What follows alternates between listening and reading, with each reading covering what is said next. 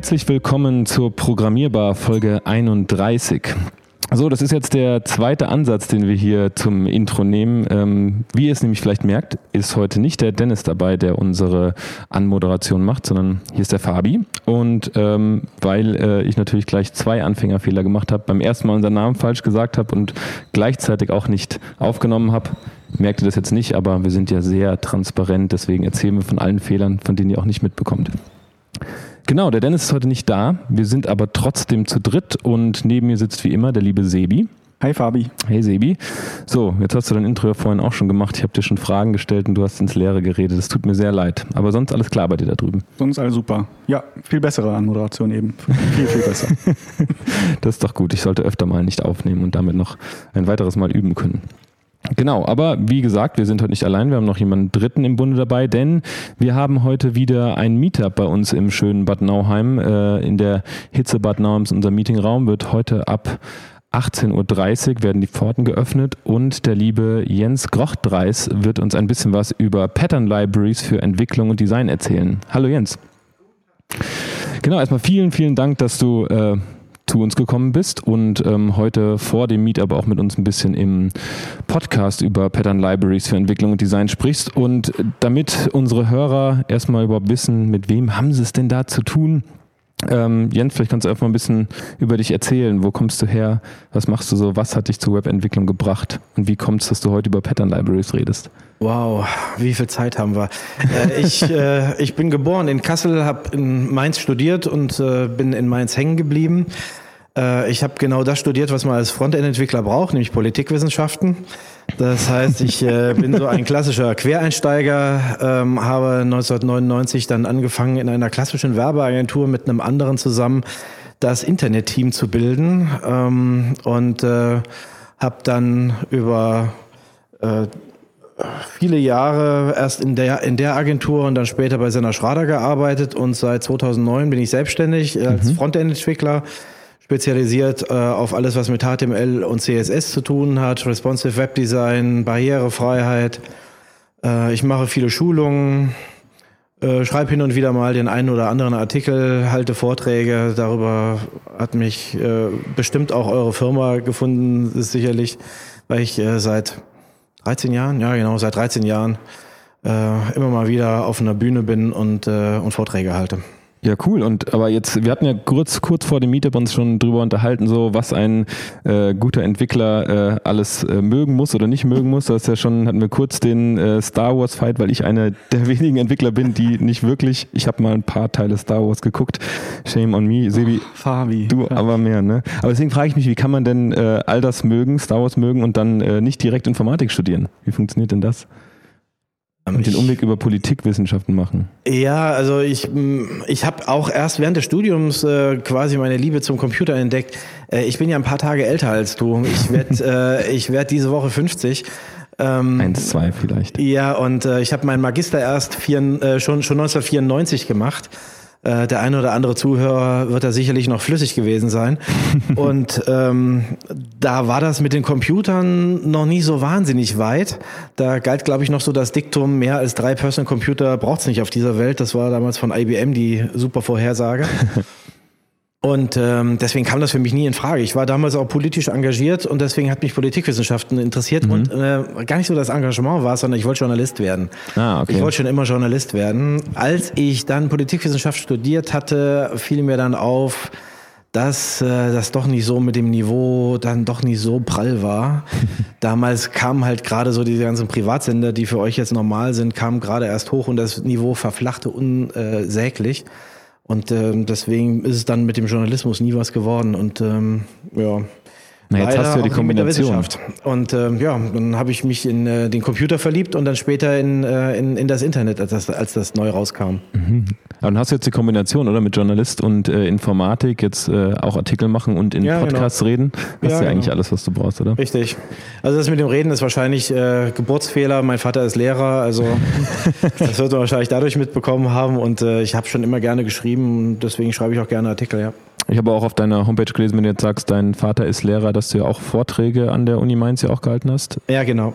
Mache ich vielleicht dieses Semester, äh, Wintersemester wieder, aber habe ich ein paar Jahre lang gemacht, genau. Bei Informatikern äh, Frontend gelehrt, äh, was, äh, glaube ich, für beide Seiten sehr seltsam war und für die Wissenschaftler dort immer noch sehr seltsam ist. Ich wüsste auch nicht, wie man das vernünftig an einer Uni packen kann. Mhm. Das passt eigentlich nirgends hin. Wo, wo soll bitteschön HTML und CSS hin? HTML zu den, ähm, zu den Linguisten und CSS zu den Designern oder wie. Und es hat aber nichts mit Programmierung zu tun.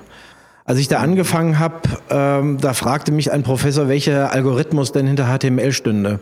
Ich habe ihn erst nicht verstanden, weil ich halt kein Informatiker bin. Und als ich es dann verstanden hatte, wusste ich, dass er das Thema auch nicht verstanden hatte. Und ähm, ja, es ist halt, es hat halt nichts mit Programmierung, nichts mit Informatik zu tun. Auf der anderen Seite, wer da abgeht als Informatiker, der landet dann höchstwahrscheinlich irgendwann einmal in einer Agentur oder in einer Firma, wo er dann auch mal das Frontend mitmachen muss. Und das ist schon hilfreich, wenn man vorher mal davon gehört hat. Definitiv, ja.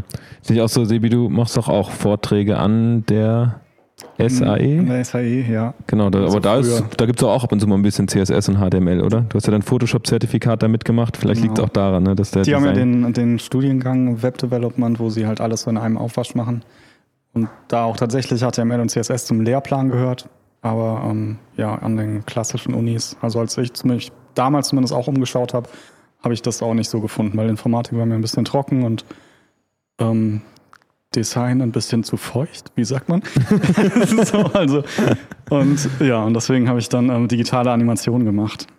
Mhm. So und ähm, ja, aber ich äh, finde es total interessant. Also wenn, ähm, wenn du sagst, so ja, an der Uni weiß man nicht so genau, wo ist das jetzt ne, nicht Fisch, nicht Fleisch, wo packen wir das eigentlich hin?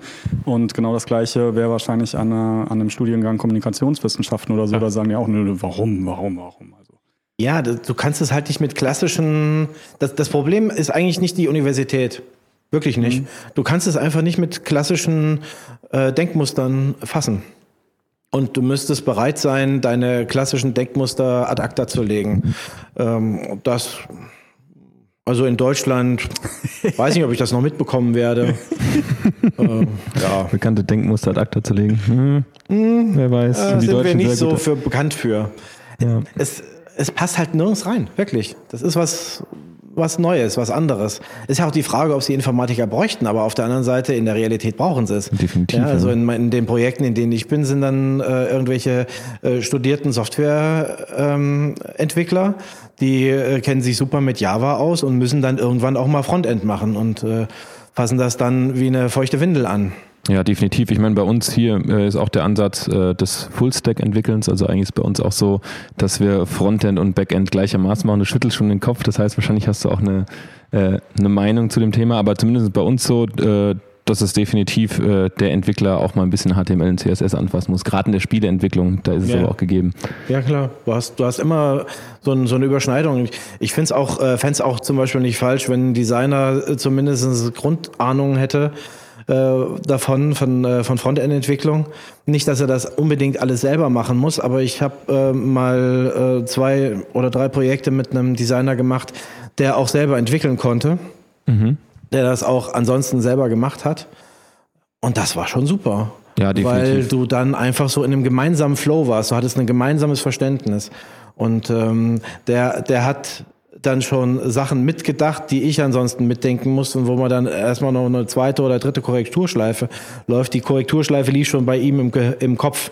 Und ja. er kannte dann auch noch das Framework, mit dem wir gearbeitet haben. Also ja, das war quasi der Himmel auf Erden. Ja, definitiv. Also ich hatte auch in einem, in einem alten Projekt auch einen äh, Designer, der, der einen Entwicklungshintergrund hat. Das habe ich auch für sehr, sehr, sehr, sehr wertvoll erachtet. Wir hatten in der, Letz-, äh, in der letzten Folge auch ein bisschen über Feature-Entwicklung und so gesprochen und dass es ja aber auch manchmal gut ist, wenn eben ein Designer oder auch ein Product Owner eben nicht äh, schon diesen Kontext weiß und sich in diese Schranken setzt und weiß, okay, das ist vielleicht technisch schwieriger umzusetzen, also lass ich es erstmal direkt, auch wenn es vielleicht für die User Experience ein bisschen schöner wäre. Von daher glaube ich, gibt es da Pro und Contra, aber generell war ich da auch ähm, ja sehr begeistert von, wenn man jemanden hat, mit dem man äh, da so auf, auf einem Level reden konnte und der eben schon Dinge vorgedacht hat oder an bestimmte Fälle einfach gedacht hat, die definitiv Iterationsschleifen erspart haben. Sehe ich Richtig. auch so. Ja, aber jetzt sind wir schon mit dem Themenblock so ein bisschen um unser Hauptthema eigentlich immer so ein bisschen drum rumgeschifft, ne? HTML, CSS, äh, ja, wir laufen mit den ja, Designern. Wir laufen ja genau drauf zu, oder? Also ja, ich genau. meine, da werden sich ja wahrscheinlich in deiner, in, in deiner beruflichen Vergangenheit irgendwie Herausforderungen herauskristallisiert haben. Und die führen uns doch zu dem Thema, hoffentlich. Ja, ich habe äh, heute Morgen mal überlegt, wie ich das am besten äh, zusammenfassen kann, warum mich das Thema so äh, so anfasst, so begeistert und warum ich das so wichtig finde. Wenn ich das mal so richtig überlege, wie mein beruflicher Werdegang bislang so war, dann war das in den ersten fünf Jahren, habe ich eigentlich nur so statische äh, Webseiten gemacht. Das waren eigentlich mehr so Werbeseitchen. Es war, wie, wie gesagt, war, das war um die Jahrtausendwende. Da hatten wir ja nichts, ja. Also da gab es auch kein CMS in dem Sinne. Und niemand von uns konnte irgendetwas wirklich, äh, weil mein Kollege und ich, wir waren, wir waren beide Quereinsteiger, er Druckvorlagenhersteller und ich Politikwissenschaftler. Also optimale Voraussetzungen, um Perl äh, zu verstehen, was damals quasi die einzige Sprache war, in der man vielleicht ein CMS äh, gefunden hätte, wenn man lange gesucht hätte. Mhm. Aber das waren auch nicht die Zeiten und das war auch nicht die Firma dafür. Und als ich dann als ich dann äh, bei seiner Charter anfing und auf einmal an einer großen Bankwebseite gearbeitet habe, habe ich auf einmal festgestellt und mit dem CMS gearbeitet habe, habe ich aber auf einmal festgestellt, dass man da ganz anders denken musste für so ein Content-Management-System dass man das Ganze in kleine Häppchen gemacht hat.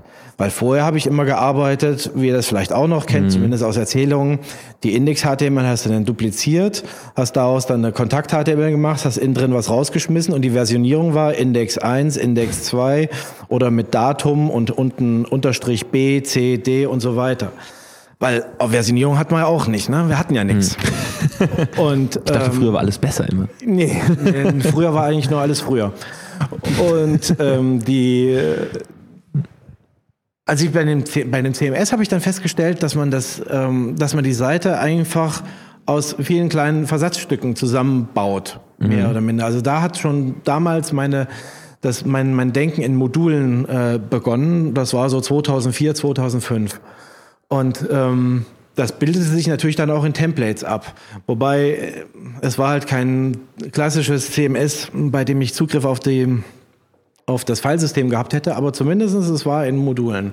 Mhm. Und äh, sehr viel später, als ich mich dann äh, selbstständig gemacht habe, äh, habe ich dann gedacht, naja, also dieses, diese Grundweise zu arbeiten, die ist doch eigentlich bis auf WordPress allen CMSen grundsätzlich gemein bei WordPress kann man auch mit Modulen arbeiten, aber äh, der, der Grundentwurf ist eine andere Sache, mhm. Äh, ist bei denen anders.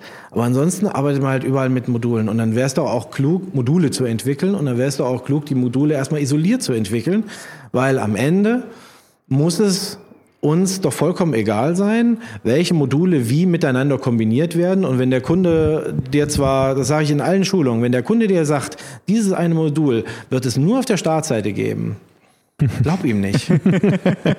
Und das ist auch vollkommen, vollkommen okay. Denn wenn ihm ja. nach zwei Monaten auffällt, dass dieses eine Modul auf der Startseite total super ist, aber auf einer Artikelseite noch viel superer wäre, ja, ja was soll's? Dann wird das da auch nochmal drauf integriert. Wenn wir jetzt im Printbereich wären, müssten wir die ganze, den, den ganzen Katalog einstampfen und neu drucken.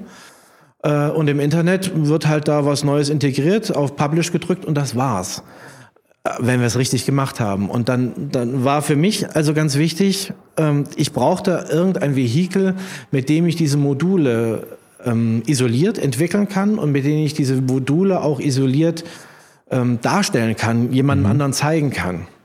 Und ähm, da gab es damals schon sogenannte Style Guides. Damals hieß das noch nicht Pattern Library, da hieß das noch Style Guide. Ja. Aber die fingen alle an, also die waren alle nicht so, dass sie mich begeistert hatten. Weil da, um da Dokumentation zu schreiben, musste man das Ganze in einen Kommentar in der CSS-Datei reinschreiben oder SCSS-Datei mhm. reinschreiben. Das heißt, ich habe dann gar nicht richtig das, was ich entwickelt habe, dargestellt bekommen, sondern die Kopie dessen. Ähm, die, die wurde dargestellt. Ich mhm. habe dann also einen extra Schritt machen müssen und der ist dann wieder Fehler, ähm, fehlerbehaftet. Mhm.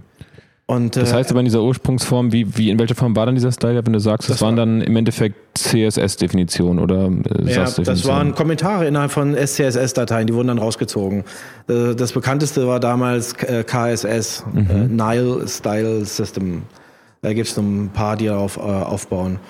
Und dann äh, zwei, drei Jahre später, weil das wahrscheinlich auch anderen auffiel, da wurden, ähm, wurden ganz andere Systeme entwickelt, bei die wirklich auf Pfeilebene arbeiteten. Mhm. Und ähm, ich bin nicht so richtig gut in Softwareentwicklung und in PHP, aber ich habe dann äh, zumindest gelernt, wie ich meine, meine HTML-Dateien ähm, zusammenbasteln konnte und wie ich den Code äh, rauskopieren, quasi automatisiert rausziehen konnte und darstellen konnte ähm, und habe mir dann mein eigenes System gebaut. Okay.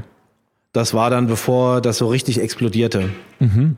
Und Und Style, also wenn ich, also wenn ich Style Guide höre, dann ähm, denke ich erstmal an so ein Produkt von einer, von einer, von einer Agentur, wo Mhm. drin vorgeschrieben ist, ähm, wie groß ist meine Überschrift, Ja. wie ist dann der Abstand.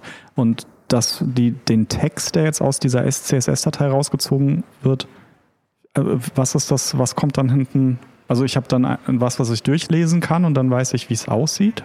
Nee, ist im Prinzip das, was du heute als Pattern Library auch so kennst, das wurde damals Style Guide genannt, weil man das aus der Printzeit konnte. Ja, diese ganzen hübschen PDFs, die mundgeblasen dem CEO äh, zugeschickt wurden, damit er sieht, wie das nie aussehen wird, dein Endprodukt. ja. Und ähm, die äh, also die, die, die Konstrukt, der Konstruktionsweg war einfach nur kompliziert. Du hast das, was nachher in der Webseite angezeigt werden sollte. Der Text, die Überschrift, den äh, Codebeispiel, ähm, das hast du in einen Kommentar versteckt. Und damit hattest du dann natürlich auch kein Code-Highlighting und hast auch nicht gesehen, ob du irgendeinen Fehler gemacht hast. Und du musstest vor allen Dingen immer deine HTML zwar entwickeln, aber um das dann in diesem Style Guide anzuzeigen, hast du dir den Code dann nochmal genommen und darüber kopiert. Und das fand ich einfach bescheuert. Ich- Denn ich bin immer ein Freund davon, äh, Fehlerquellen auszumerzen. Und ich weiß, ich bin die größte Fehlerquelle von allen als Entwickler.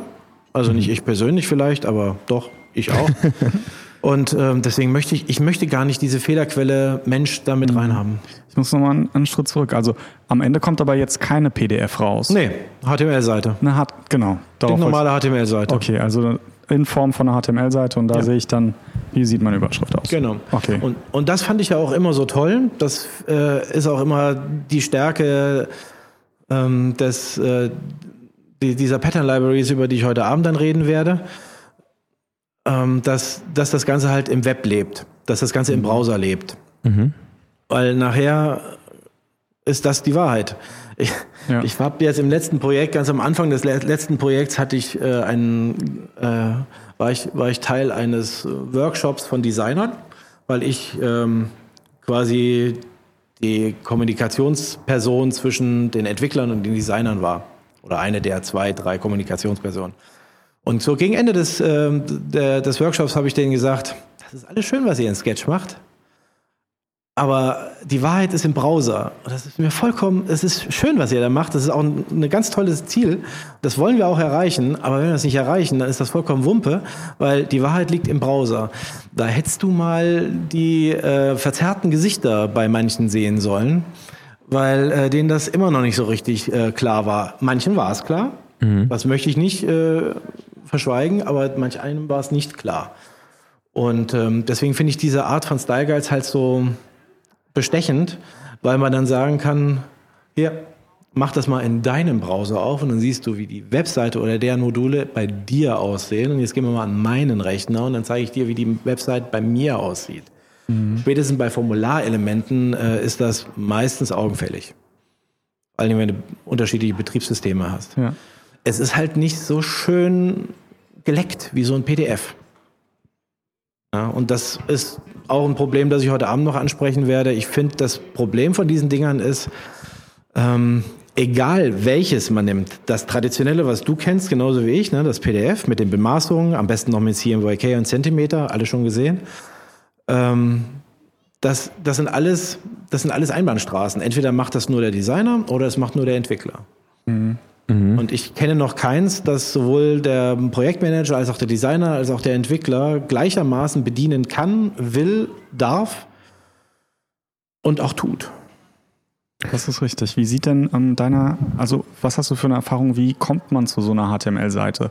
Setzen sich dann in, die drei Beteiligten jetzt ähm, zusammen und erzeugen das gemeinsam oder erzeugt das der Designer für sich oder malt der Designer das doch vor und der Entwickler erzeugt das dann?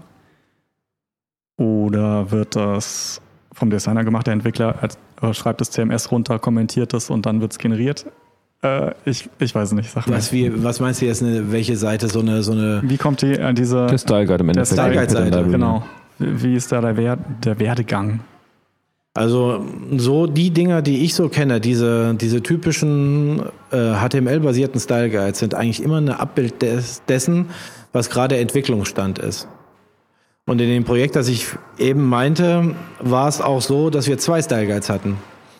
Wir hatten unseren Entwickler-Style Guide und in einem anderen Entwicklungsstand, nämlich Monate voraus, hatten wir den Style Guide der Designer, der in Sketch beziehungsweise, wie heißt das, Zeppelin dann? Zeppelin, ja. in Zeppelin dann war. Also wo die Sketch-Dateien in Zeppelin dann versammelt waren, die ich dann, die man dann kommentieren konnte. Mhm. Da habe ich also gerade die ersten drei Monate war ich mit der Kommentarfunktion auf Du und Du. Tolles, tolles Teil. Also für zum, zum Arbeiten ist das spitze. Und Definitiv. das sehr, sehr Gute war, also ich, ich habe auch nichts gegen diese Aufteilung. Denn, wie gesagt, ich finde, diese, diese, diese Dinger sind alles in irgendeiner Form technische ähm, Sackgassen. Mhm. Und ich kann von einem und will auch von einem Designer nicht äh, verlangen, dass der mir gleich ein HTML designt, weil äh, dann wäre ich arbeitslos. ja? Also wenn HTML und CSS alles schreibt, dann, dann braucht er mich ja nicht. Aber was sehr, sehr gut war, ähm, war die, die, die, Abstimmung zwischen allen Gewerken und die Ansage des, äh, des Kunden, dass ähm, die endgültige Wahrheit der, das ist, was die Entwickler raus, raushauen. Das ist das Gute. Das ist der eigentliche Knackpunkt, den man dann in solchen Projekten finden muss. Das heißt jetzt, wenn wir sagen würden, es muss irgendwie eine neue Komponente entwickelt werden, ein neues Modul und der Designer würde es designen, wäre, also ich gehe jetzt mal den Flow, so wie ich ihn verstanden habe, auch wenn es nochmal nachträglich im Projekt passiert, sagen wir mal, sind in einem iterativen Prozess, irgendwas Scrum-mäßiges, würde der Designer äh, eine Komponente entwickeln, möglicherweise das in deinem Flow in äh, Sketch und danach in Zeppelin machen. Du als Entwickler schaust dir das an, sagst, okay, ich setze das mal so um in den Style Guide und das wird sich am Ende nochmal angeschaut und am Ende ist in Anführungsstrichen dann die Wahrheit und auch die wiederver wiederverwendbare Komponente im, äh, im Style Guide definiert so. Im Prinzip ja, wobei ich jetzt gar nicht so sagen würde, ich mache das im Style Guide, sondern ähm, so wie ich, wie, wie wir das auch jetzt in diesem Projekt gemacht haben, wo so wie ich das ähm, auch in allen Projekten vorher gemacht habe, wo ich dann die die die Herrschaft über den Frontend-Code hatte, war das, der Style Guide quasi Mittel zum Zweck. Mhm. Weil der erste Punkt ist ja, im Gegensatz zu dem, wie ich ganz am Anfang gearbeitet habe, so 2000, 2001, wo ich eine ganze Seite geschrieben habe und dann die Seite dupliziert, dann habe ich den Inhalt rausgeschmissen, dann habe ich eine Modifikation gemacht. Mhm. Im Gegensatz dazu arbeite ich ja heute modular, das heißt, ich habe dann äh, irgendein kleines Modul oder auch ein größeres Modul, das ich erstmal schreibe und irgendwann einmal setze ich dann diese Module zu einer Seite zusammen. Mhm. Ja, ich habe irgendwann mal einen Schweizer ähm, E-Commerce-Shop, so einen Shop gemacht, ganz alleine, das Frontend und nach zwei oder drei Wochen war ich mit diesen ganzen Modulen fertig und ich hatte keine einzige Seite gemacht. Und dann habe ich erst angefangen, die 40 oder 50 Beispielseiten, um die es ging, zusammenzustoppeln. Mhm. Ja, das ist ja nichts anderes, als nachher zu sagen, hier inkludier mir das, inkludier mir das, inkludier mir das und baust einen äh, Grid drumherum. Mhm. Da kannst du nebenher eine Krimiserie laufen lassen und dann mhm. das, das machst du, das machst du quasi ohne groß nachzudenken, weil du einfach nur sehen musst, das Modul brauche ich, das Modul brauche ich, das machst du aus dem Rückenmark. Ja. Der eigentliche, der eigentliche schwierige Prozess ist ja, dieses Modul zu erzeugen.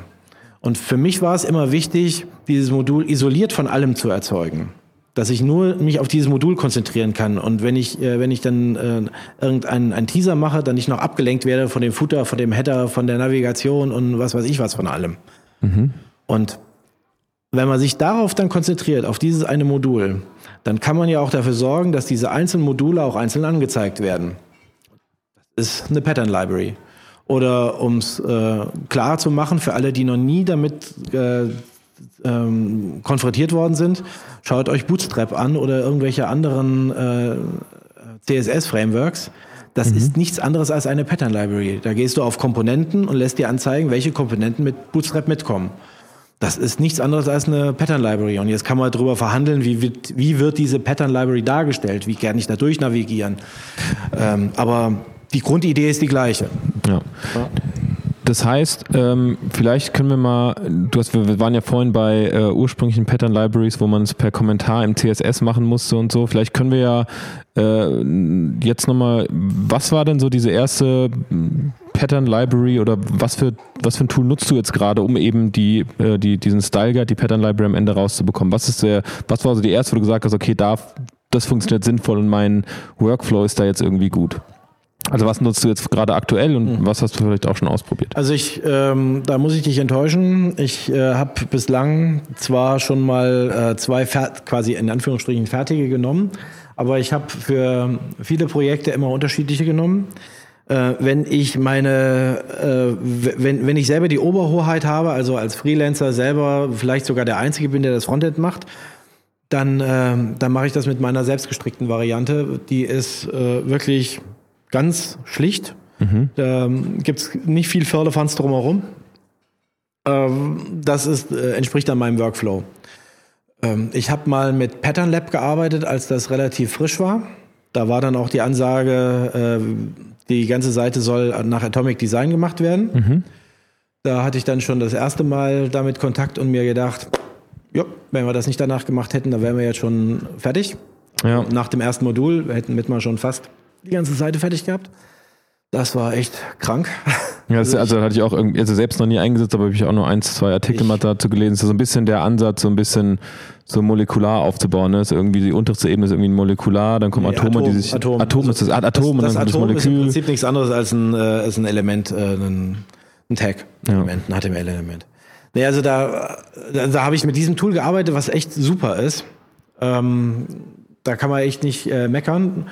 Äh, man kann, es ist in, in, Details schwierig, es zu modifizieren, aber es hat was für sich.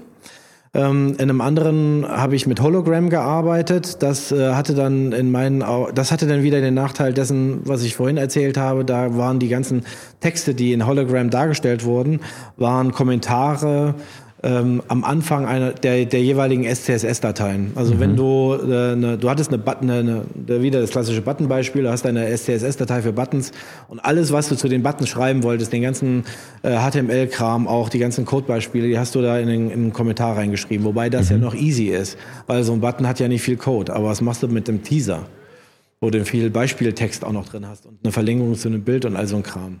Mhm. Ähm, das damit habe ich auch gearbeitet kann man mitarbeiten, fand ich halt nicht so empfehlenswert, aber es hat funktioniert. Ähm, und das letzte ähm, Projekt, in dem ich war, in einem großen Projekt, ähm, da hatte sich äh, dann die Firma, die das Ganze gesteuert hatte, beziehungsweise deren Entwickler hatte sich dann eine, eine Sondervariante äh, ausgedacht. Äh, also das, da fiel der Style Guide hinten raus. Mhm. Und ähm, der war in vielerlei Hinsicht äh, super durchdacht, auch der Workflow dahinter, weil du wurdest dazu gezwungen zu, zu, zu dokumentieren. Es war Teil der Definition of Done, dass du äh, dein Modul dokumentiert hast. Mhm. Und du musstest auf alle Fälle einen Peer Review einholen. Das ist auch super.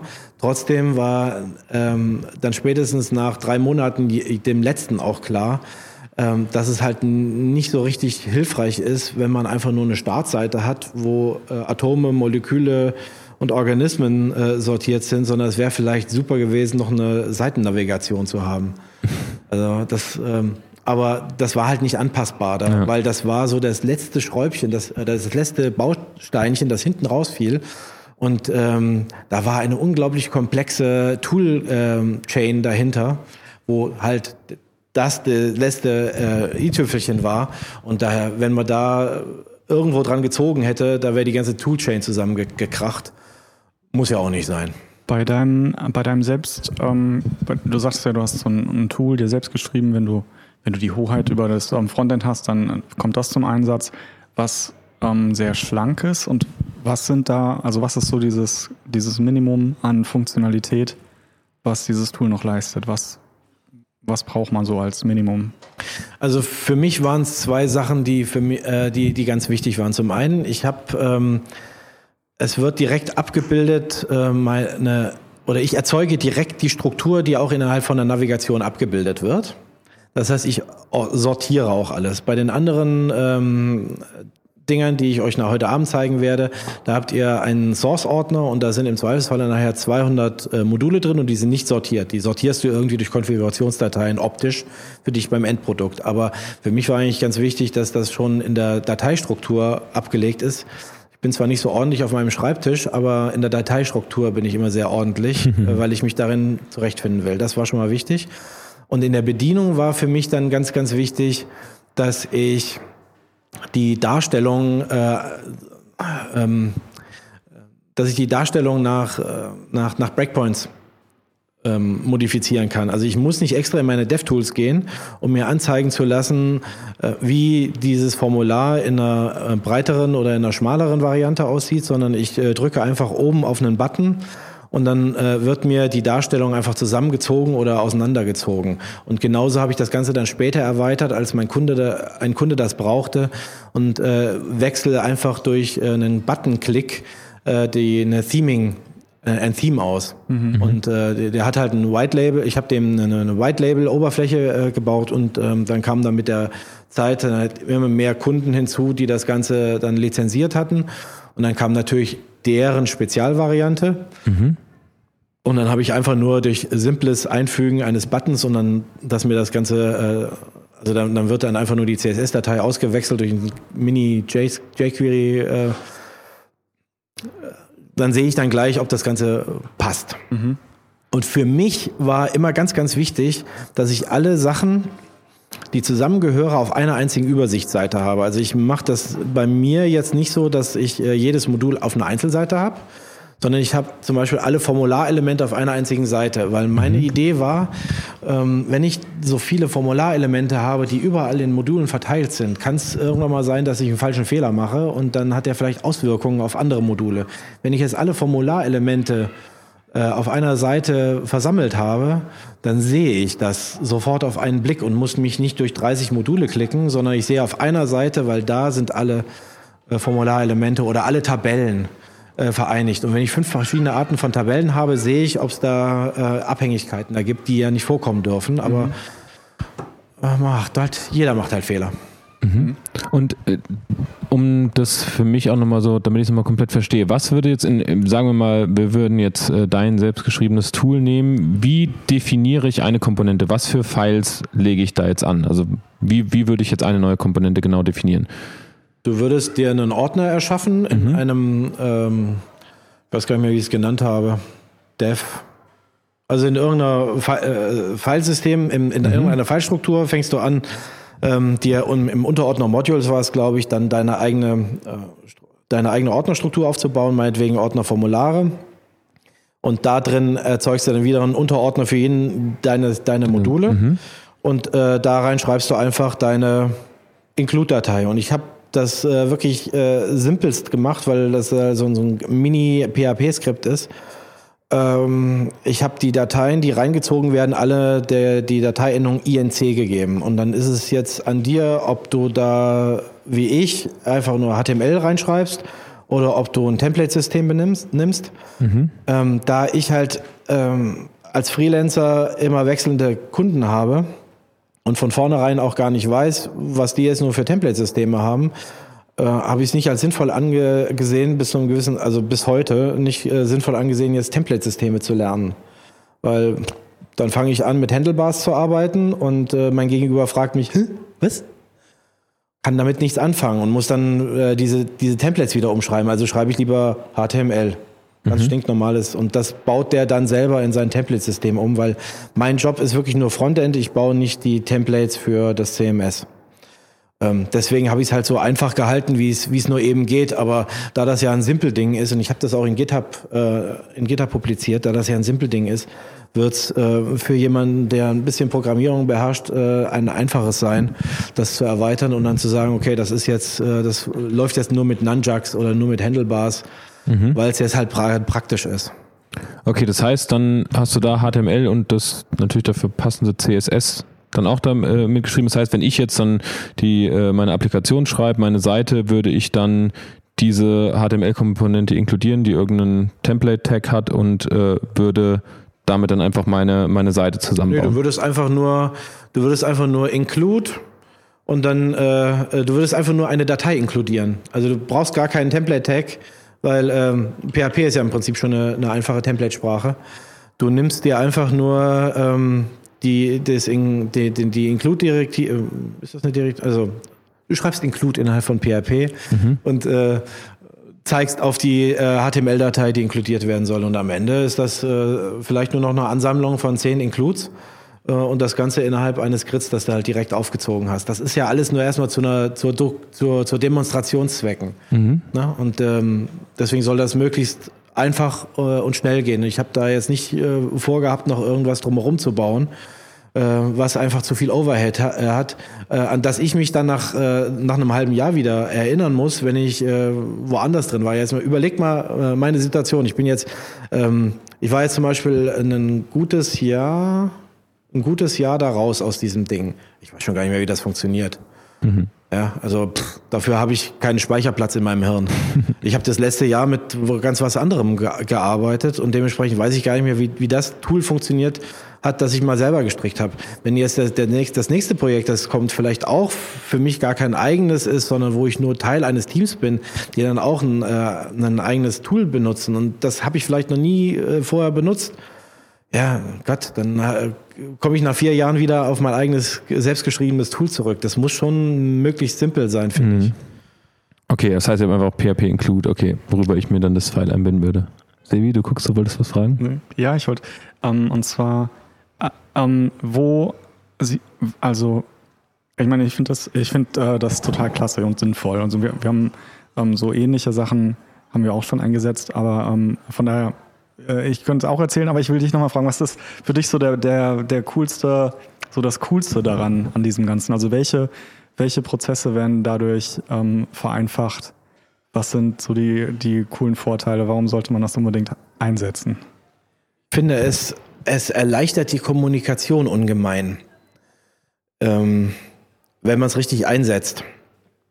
Da war zum Beispiel in dem letzten Projekt äh, ein ganz wichtiger Punkt, der dann so ein bisschen sich totgeschliffen hatte, äh, war so Namenskonvention. Da, äh, also dadurch, dass man äh, das, das, das, Ding, das Ding am besten unter allen Gewerken mit dem gleichen Namen anspricht, auch unter dem Namen in dem Temp, in dem in dem Tool findet, ähm, identifiziert man es schneller. Und ich kann sehr viel schneller äh, einem, einem Gegenüber zeigen, guck mal, das haben wir schon. Und das aller, allerbeste, das aller, allerbeste, äh, finde ich für gerade für länger laufende Projekte, ist, dass man einen Überblick darüber hat, was man denn alles schon gemacht hat. Denn äh, wie oft kommt es denn nachher vor, dass du, äh, dass du dir denkst, das habe ich doch schon mal gesehen, was ich da gerade umsetze. Ja, dann war da, dann, dann ist da vielleicht nur, sind da vielleicht nur zwei kleine Modifikationen, die hätten wir auch einfach so mit einem Modifikator hinbekommen. Dafür muss man nicht extra neues ähm, Tool äh, oder ein neues Modul aufziehen. Alles schon gemacht. Ja, also mhm. habe ich auch alles schon selber gemacht, dass ich am Ende dann gedacht habe, ja super, die drei Module waren im Prinzip eins. Hättest mhm. du mal vorher ein bisschen drüber nachgedacht. Oder noch besser, das lernt man ja dann auch irgendwann mal, hättest du von, von vornherein äh, dich nicht so auf das erste Design gestürzt und das Ganze ein bisschen flexibler aufgebaut, so dass man das halt noch, äh, noch, noch modifizieren kann. Und dadurch, dass man halt einen Überblick bekommt, kann man mit den anderen viel besser kommunizieren. Das finde ich total wichtig. Mhm. Ja. Sind das ja noch deine Erfahrungen, Sebi? Weil jetzt gerade zum, das auch mal, dann könnte ich jetzt auch ein bisschen erzählen. So, sind das für dich auch die, die Pro-Punkte von so einer Pattern Library? Oder gibt es noch irgendeinen Punkt, wo du auch sagst, so, das war für dich das größte Aha-Erlebnis so?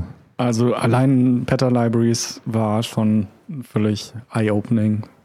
Wir hatten am Anfang hatten wir einfach nur die, die, als ich hier ins Projekt gekommen bin, war die Internetseite schon da, ohne ähm, Pattern Libraries und dann sollten wir eben Sachen dazu bauen und so weiter und dann musste man sich reinfuchsen und dann hat man halt mehr oder weniger alles dupliziert. Und dann irgendwann sind wir eben auf Pattern Libraries umgestiegen und das war einfach total super. Mhm. Das hat also gefühlt sind wir dadurch, weiß ich nicht, dreimal so schnell gewesen dann. Ja, und vor allem, ja. Ich finde auch gerade der Punkt, es äh, kommt auch ein bisschen auch noch auf Teamgröße an. Ne? Ich finde, Jens, wenn du jetzt gerade sagst, irgendwie in einem Projekt, wo ich alleine bin, beispielsweise, nehme ich dann das, was du selbst entwickelt hast, aber kommst ja auch mal in Projekte, wo du vielleicht schon dazu kommst. Und ich finde, mhm. gerade als, als die Lektüre zur Einarbeitung, auch wenn du irgendwas Neues entwickelst und eben gar nicht dieses Know-how haben kannst, zu wissen, ah, warte mal, so ein Modul habe ich doch schon mal entwickelt, da fängt es ja auch irgendwann an, auseinander zu driften, wenn du vielleicht noch in einem Scrum-Team oder einem Team miteinander arbeitest, kriegst du es vielleicht noch über die Kommunikationsebene hin, aber ich denke auch spätestens, wenn du mehrere Teams hast, ähm, ist halt irgendwann so eine, so eine, ich nenne das mal Bibel, wo alles drinsteht, man äh, notfalls reingucken kann. Ähm, auf jeden Fall schon sehr, sehr wichtig.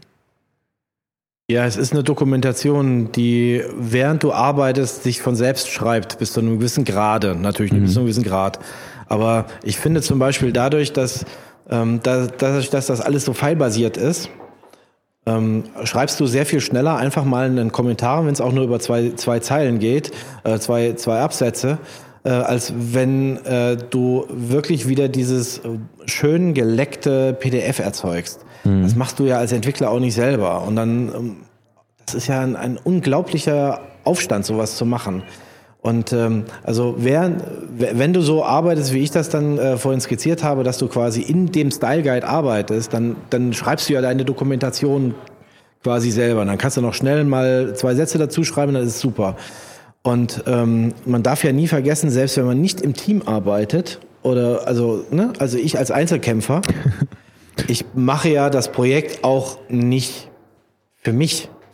Ich mache das zum einen für den Kunden und ich mache das für irgendjemand anderen, der das dann irgendwann mal übernimmt. Mhm. Der das dann übernimmt und weiterführt und modifiziert. Oder auch für mein zukünftiges Selbst, äh, der dann in einem halben Jahr oder Jahr draufschaut und sich denkt, was haben Grochtereis gedacht? ja? Und wenn du dann eine vernünftige Dokumentation hast und du kannst das durchblättern, das ist super. Und ich kann mir das genau vorstellen, wie du, äh, wie du dich ja gefühlt hast, dass du diese Webseite gesehen hast und dir gedacht hast, da soll ja was Neues hin. Haben wir das nicht schon? Und wenn ja, wo in der 500. Unterseite haben wir das denn jetzt? Mhm. Ähm, wenn du äh, halt eine Dokumentation mitlaufen hättest, dann wüsstest du es, dann könntest du nachschauen. Ne? Das ist übel. Definitiv. Hattest du denn schon ähm, kamst du oft in Projekte, wo eben sowas schon am Laufen war und es gab so etwas nicht und du hattest die Aufgabe oder hattest das Gefühl, oh, jetzt muss hier mal irgendwie sowas nachträglich eingeführt werden? Also ich denke auch gerade für die Leute, die es jetzt vielleicht hören und sich denken so, hm, das klingt ja irgendwie gut, aber jetzt bin ich hier schon so eine Weile lang im Projekt, irgendwie Pattern Libraries, dafür hat ja kein Projektmanager Zeit, sowas jetzt noch irgendwie einführen zu lassen. So, hast du da Erfahrung oder wie man sowas am besten rangeht, wenn man jetzt als, als Entwickler denkt, okay, Pattern Library, sollte ich jetzt mal anfangen einzuführen. Klingt sinnvoll. Was nee, kann ich dir leider nicht mithelfen. Also entweder habe ich das von vornherein selber gemacht äh, oder äh, das war von, äh, von vornherein Teil der, des Projektes. Mhm. Aber ähm, ich habe immer mal wieder mitbekommen, dass es äh, auch eine, eine, Diskussion zwischen Agentur und, ähm, und Auftraggeber war, ob man sowas überhaupt anbietet. Ja.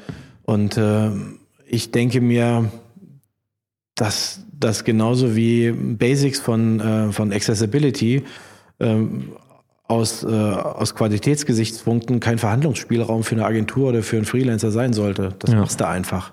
Deswegen ja mein Punkt, ähm, sollte man sich ein, ein Tool nehmen, das einen möglichst äh, in Ruhe lässt. Also wenn ich jetzt ein Tool habe, wo ich jetzt extra äh, nochmal zwei Wochen für lernen muss, ja, okay, also wenn dir das einer bezahlt, ja, gerne. Toll.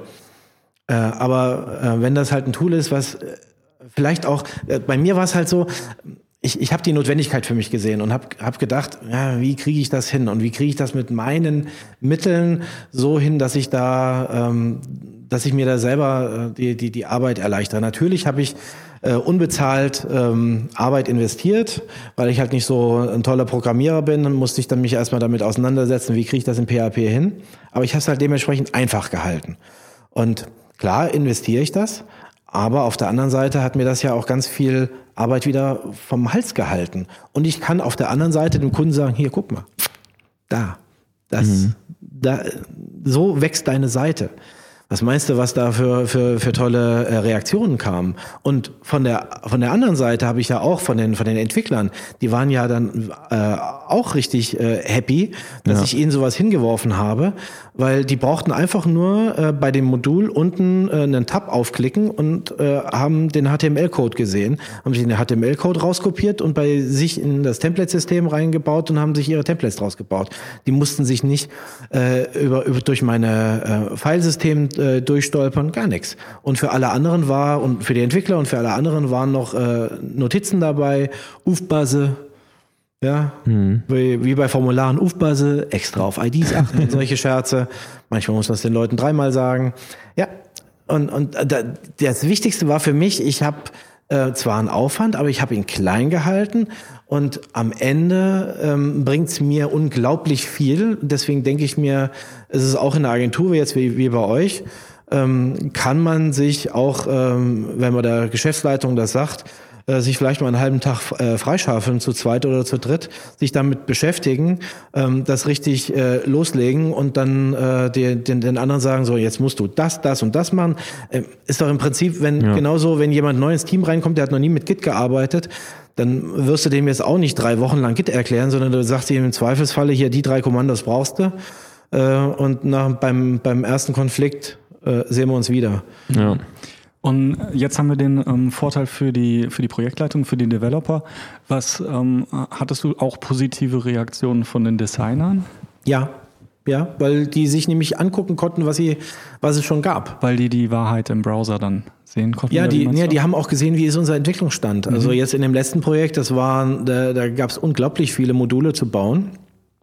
Und ähm, da war es für die natürlich dann auch super zu sehen, wie weit sind wir jetzt eigentlich. Weil so, als ich das Projekt dann verlassen hatte, waren wir bei äh, Buttons, die haben wir dann, äh, die hießen dann internen CTA, für, kennt ihr vielleicht ne? auch, ne? Call to Action. Da waren wir bei drei unterschiedlichen CTA und der dritte hatte sieben Untervarianten.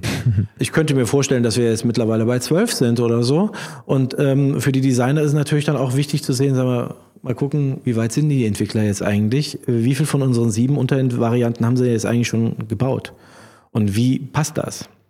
Mhm. Das ist schon, äh, also ich habe da nur Positives von mitbekommen. Es hat halt auch, also es hat, es hat auch den, den positiven Vorteil, äh, dass man sich darüber äh, Gedanken macht und austauscht. Ja, also das ist halt auch so ein Vehikel. Ich bin immer wieder überrascht, wie, wie wenig in dieser eigentlich Kommunikationsbranche kommuni kommuniziert wird. Ja. Und wenn du dann so ein Vehikel hast wie so ein äh, äh, Pattern Library, dann zwingt die dich zur Kommunikation. Das finde ich auch sehr, sehr hilfreich. Designer und Entwickler sollten sehr viel häufiger miteinander reden und idealerweise häufiger direkt nebeneinander arbeiten. Ja. Das wäre noch das Allerbeste. ja, definitiv. Das ist doch auch ein gutes Schlusswort, oder Sebi? Hast du noch Mhm. was, was, was dich brennend interessiert zu Pattern Libraries? Ich finde es also großartig, ich bin Fan.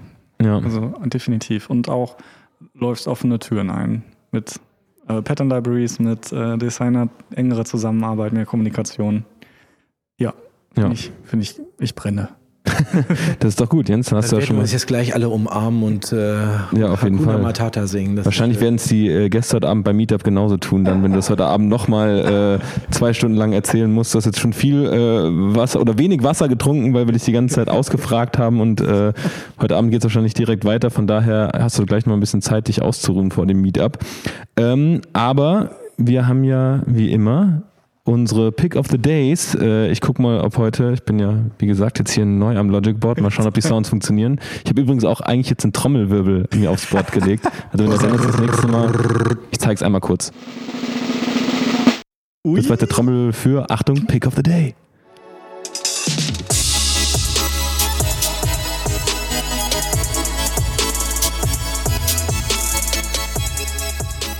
So, Pick, Pick, Pick of the Day. Also Jens, äh, wir haben es ja dich kurz vorher schon einmal gewarnt. Jeder von uns darf einmal in der Reihenfolge einen Pick of the Day nennen. Irgendwas, was ihm in den letzten Wochen über den Weg gelaufen ist. Das darf technischer Natur sein. Das darf auch nicht technischer Natur sein.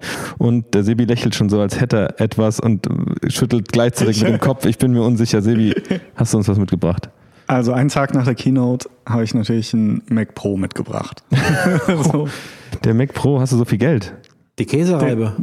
Das sieht Käse. wirklich ein bisschen so aus, ne? Den, den Preis haben sie ja nicht gesagt, schlauerweise. Nur für Ja, aber es den- ist doch ab 5000, aber ich hatte heute auf ja okay, aber den will ja keiner haben. Nur das Stromkabel. Genau, aber der konfiguriert, habe ich jetzt irgendwie einen Artikel gelesen, bist du bei 35.000, wenn Ja. du alles reinhaust. ja, ohne Monitor. Ja, genau. Ja. Ja. Und du hast noch nicht alle Adapter, die du brauchst. das stimmt. Alle Adapter und Monitor mit Ständer und Mount und noch einen zweiten. Okay, okay, darf ich es trotzdem geil finden? Mano, 28 Prozessoren, Ja. 100, was war's, 30 Teraflop, Grafikpower, das ist schon gut. Die Webseiten werden dadurch auch nicht besser. Das stimmt, aber ich glaube auch gar nicht, dass die unbedingt die Webseitenmacher die Kunden dafür sind, oder? Genauso wenig wie für den Bildschirm. Ich muss ehrlich sagen, ich warte seit äh, sehr langer Zeit darauf, dass Apple endlich wieder einen neuen Bildschirm rausbringt. Habe meine Faust in die Luft gehoben, als der neue Bildschirm vorgestellt wurde und dachte dann nur so, als sie meinten, okay, dieser Monitor kann alles, da war schon klar, okay, dann kann er auch wirklich viel kosten, wenn sie vorher noch in der Keynote gezeigt haben, okay, der Referenzmonitor, der nur einen Teil dieser Funktionalität hat, kostet 45.000 Dollar. Deswegen kostet unserer nur 5.000, der Ständer 1.000. Genau, darauf ja. kannst du dir den Code so schön angucken wie schon lange nicht mehr. Ja. So farbecht. genau, aber ja, du darfst. Ähm, ja, ich hau mal kurz meinen Pick of the Day raus, der aber noch nicht sehr gut recherchiert ist, denn wir werden oh. wahrscheinlich in der nächsten Folge noch mal ein bisschen mehr über die WWDC reden oder wenn wir auch mal State of the Union wenn, geguckt wenn haben. Wenn Dennis da ist, ja gerne. Wenn Dennis da ist und okay. wir Jens, wir sind ein bisschen äh, äh, Apple-Fanboy verseucht. Du lächelst schon ein bisschen, das kann man auch nur belächeln. Aber so ist es nun mal. Äh, deswegen äh, Swift UI, das neue, äh, das neue UI-Toolkit, äh, das äh, Swift und Xcode mit sich bringen. Ich mhm. bin mal sehr, sehr gespannt. Also das, das Beispiel, was sie auf der Keynote ja gebracht haben, gut, Beispiele sind immer schön, ne? Dieses äh, Monster an Code für folgende Liste musst du folgenden Code schreiben und dann haben sie es in Fünfzeiler umgewandelt. War ganz nett. Werde ich auf jeden Fall mal jetzt die Tage ausprobieren. Noch ja. nicht so viel Zeit dazu gehabt, aber klingt ganz interessant. Das wird cool, ja. Auf jeden Fall mal anspielen. Mhm. Ja. Oh, Beko hat es übrigens installiert, die Beta, gell? Der ist, der ist hardcore. Echt? Hat er schon alles gestern Abend ja. noch dann nach der. Ja, dann hat er erzählt, so, ach nee, E-Mail verschicken funktioniert nicht mehr so gut. Da habe ich gedacht, ach nee, brauche ich nicht. okay, gut, das waren unsere Picks. Genau. Jens, hast du uns dann auch noch einen mitgebracht? Ja, aber was ohne Obst. Was, was komplett obstfreies. Sehr gut. Ähm, mich hat jetzt äh, vor ein paar Tagen ein Artikel des Wiener Entwicklers Manuel Matusovic äh, sehr ähm, beeindruckt. Der hat sich äh, mal Lighthouse vorgenommen. Äh, mhm. Ich weiß nicht, ob euch das was sagt. So ein Analysetool, ja, das Google, einem ne? zum Beispiel sagen kann, wie performant deine Seite ist oder auch wie barrierefrei deine Seite ist. Hast also, du auch, wenn du Chrome DevTools aufmachst, ne? hast genau. du Lighthouse da direkt Genau, drin. da ist in Chrome DevTools ist ein Lighthouse drin. Und das Problem bei diesen automatisierten Tools ist ja, ähm, dass viele gerne vergessen, dass das einfach nur Tools sind, die einem ein bisschen äh, ab, äh, Arbeit abnehmen sollen, mhm. aber denken darf man immer noch selber.